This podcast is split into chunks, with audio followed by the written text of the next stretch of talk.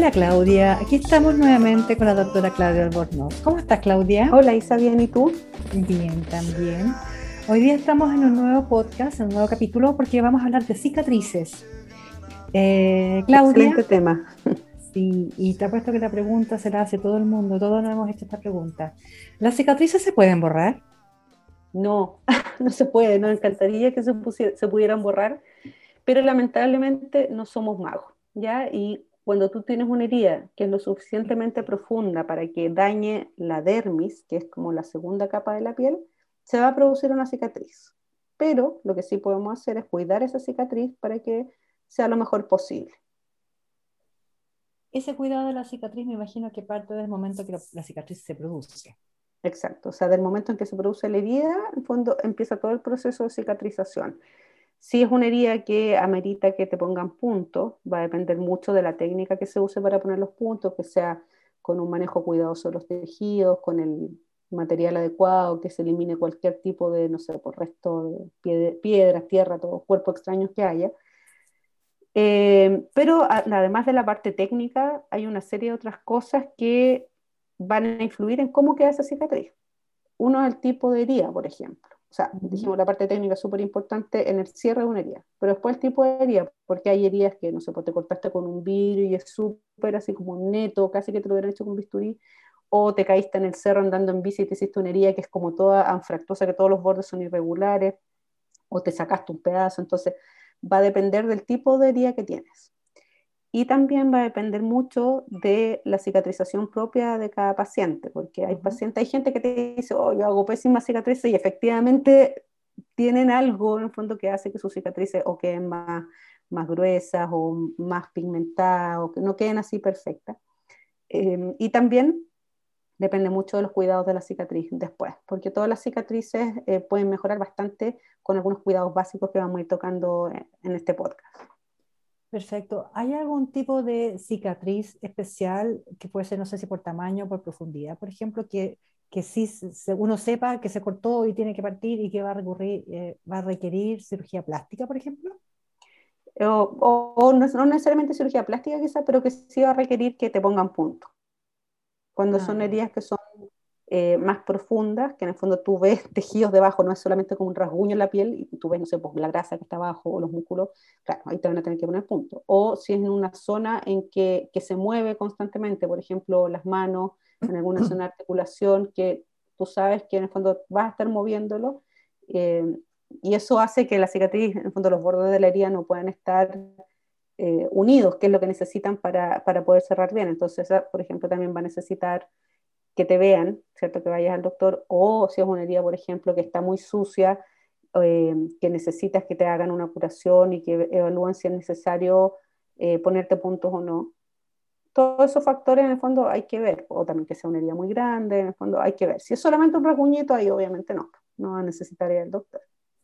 Dentro de las cicatrices están los famosos y temidos queloides, eh, que que son como esos cordones, ¿no? ¿Por qué se producen los, los queloides? ¿Qué, ¿Es una mala cicatrización? ¿Es una cirugía no hecha de la manera correcta? ¿Es mala pata? ¿Por qué se producen no, mira, los queloides son eh, cicatrices hipertróficas, son cicatrices en exceso. En el fondo, tu cuerpo produce como una reacción exagerada frente a la herida. Y hay gente que tiene una predisposición genética a tener queloides. Entonces hay familias que ya saben que, no sé, por la mamá, la hermana, todas tienen, si tienen alguna cicatriz, todas tuvieron que lo Entonces uno sabe que hay una cierta predisposición genética. Además hay zonas en las que se produce más queloide, que es un triángulo que va entre las orejas y el ombligo. ¿ya? Eh, o sea, si tú haces una línea entre, entre tus dos orejas y otra línea de las orejas al ombligo, se forma un triángulo, ¿cierto? Todas las heridas que hay en ese triángulo en general tienden a ser más queloides. La oreja es un lugar donde se hacen muchos queloides, nosotros vemos muchos queloides por los piercings, los expansores, vemos desastres en la oreja por esas cosas. Em, y también eh, depende de la edad, o sea, los queloides son más frecuentes en los adolescentes, más frecuentes en hombres, em, aunque las mujeres en la adolescencia también pueden hacer alto queloide. Entonces, ¿y qué es un queloide? Porque no todas las cicatrices son queloides, es una cicatriz que es grande, y que sobrepasa los límites de la herida. Por ejemplo, lo que yo te decía del piercing, el piercing es un hoyito en la oreja y se forman unos, cototo gigante, entonces te esta es una exageración de tu cuerpo, pero efectivamente sí, es una exageración, es una cicatriz hipertrófica. Y lo que uno tiene que hacer, si, si sabe que tiene tendencia a hacer queloide, lo ideal primero es que no tuvieras ninguna cicatriz, porque tienes riesgo de tener queloide. Y si llegas a tenerla porque o te hiciste una herida o te tuvieron que hacer una cirugía o quisiste hacerte una cirugía, eh, hacer un tratamiento súper exhaustivo sería en el postoperatorio con compresión, muchas veces hay que ocupar corticoides y otras cosas. Eh, ahora, el tratamiento de los queloides como bien no tiene tan buenos resultados porque eh, tiene que ser, para empezar, un tratamiento que se llama multimodal, o sea, tú no puedes hacer solo una cosa, no puedes solo operar los queloides, si solamente los operas, mm, es un desastre, te va a crecer el doble de lo que tenía. Entonces, se operan, pero además generalmente se usan corticoides y hay que usar compresión. Eso es como el DED, eso es lo básico. Y con eso tú logras una, una tasa de éxito que es como de un 60%, no es más que eso.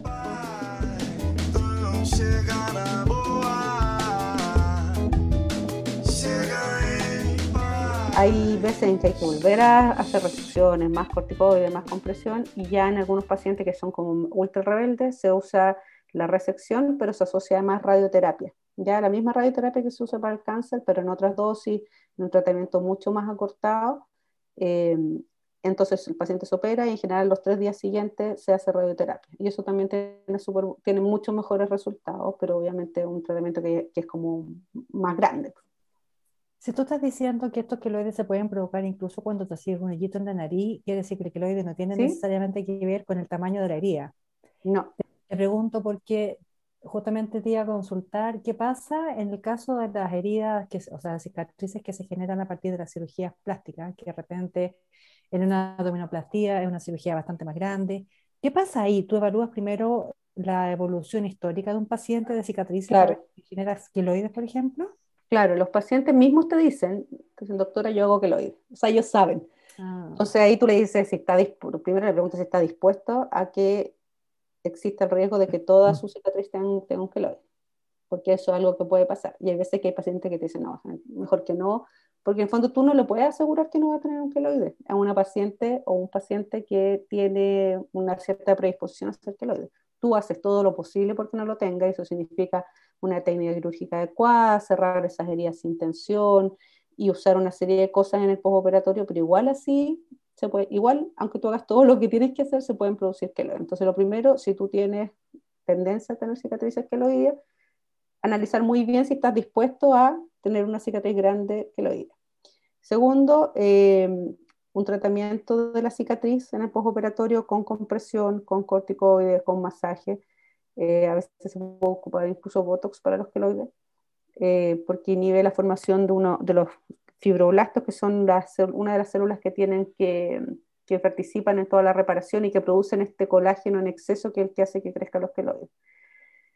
Y bueno, si ya tuviste un queloide, a pechugar con el tratamiento nomás. Y el tratamiento, como dijimos, es resección, corticoides, compresión y a veces hasta radioterapia. Ahora, si tú, si tú corres, si tú sabes que has hecho queloides en tu vida y te quieres hacer igual la cirugía porque eso es más importante, si tú tienes, bueno, tú vas a hacer la técnica de cirugía que corresponde, uno como paciente, si se cuida bien y es bien Mateo, puede llegar a evitar los queloides a pesar de que tengas tendencia a, o como que seguro que hay que quedar con, con ello.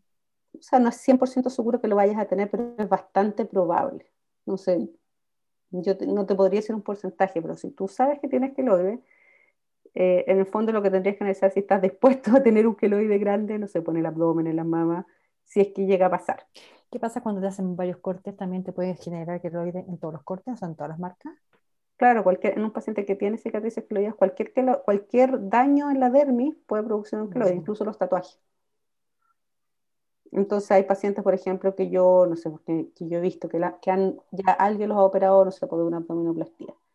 Y te dice, doctora, es que yo queloide. Y tú miras ahí la cicatriz, y en realidad es una cicatriz que es terrible porque, claro, tiene muchos queloides yo le he dicho, sabes que no te hagas, no te hagas nada más, porque en realidad es demasiado, claro, demasiada la cicatriz. Ahora, hay pacientes que también confunden los queloides con cicatrices más gruesas nomás, y esas son cicatrices hipertróficas, y esas en realidad tienen mucho mejor pronóstico de que tú puedas hacerla de nuevo y arreglarla. En cambio, los queloides andan, en general no andan tan bien. Y en cuanto a las cicatrices posteriores a la cirugía, que no generan queloides, en fondo un paciente que no tiene esta resistencia. ¿Cuál es, ¿En qué consiste el cuidado de las cicatrices después de una cirugía plástica? Y, y en cualquier herida, en realidad. El cuidado básico de una cicatriz es hidratación adecuada. ¿ya? Hay muchas cremas, no, sé, no voy a decir nombres comerciales, pero hay muchas cremas que son como especiales para cicatrices. En realidad, se supone que cualquier hidratación, básicamente. ¿ya? Eh, mantenerla protegida de la luz y no solamente del sol, porque como hemos hablado antes, la luz de los focos, de las pantallas, la luz visible mancha la, la piel y las cicatrices con mayor razón.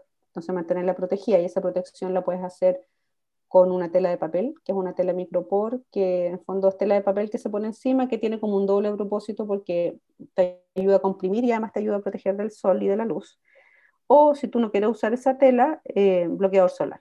¿ya? Y cuando tú tienes una herida, ojalá unos seis meses anduvieras con bloqueador solar, que es más o menos seis meses como el periodo que dura la cicatrización aproximadamente. Y con eso tú vas a, prevenir que se manche ese.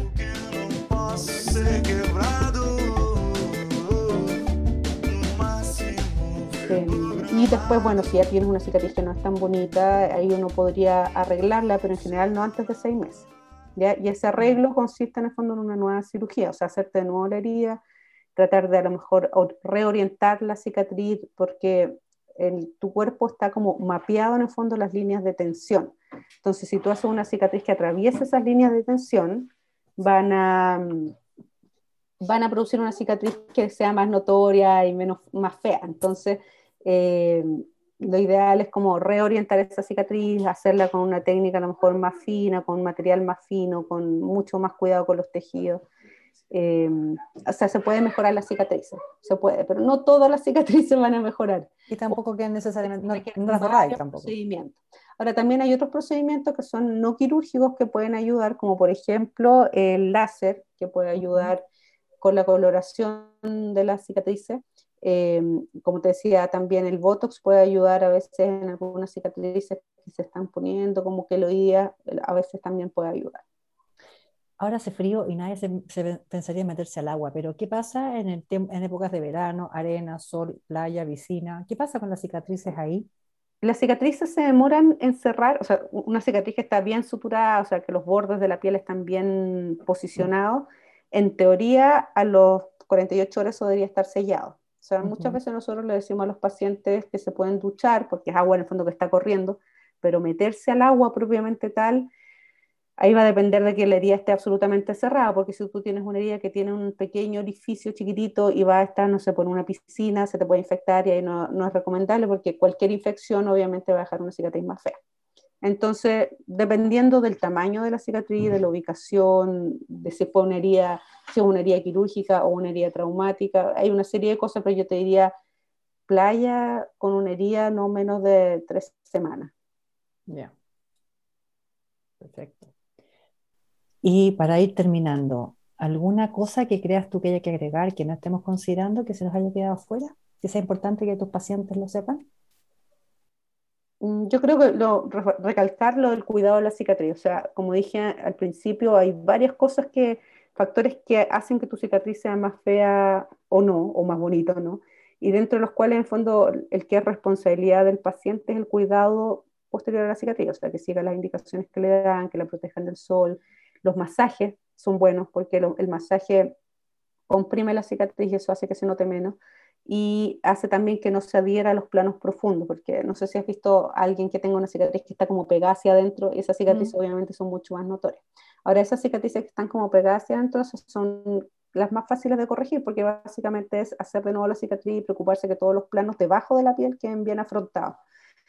Esas no son difíciles de corregir. aquí las, las más difíciles son los queloides pero hay formas de corregirlas, hay tratamientos, entonces hay pacientes que tienen mucho que lo, lo pasan muy mal eh, y en esos casos eh, sería bueno recomendarle que eh, consultaran con un cirujano plástico. Última pregunta, ¿las, las, cicatrices de las cesáreas se, se pueden arreglar?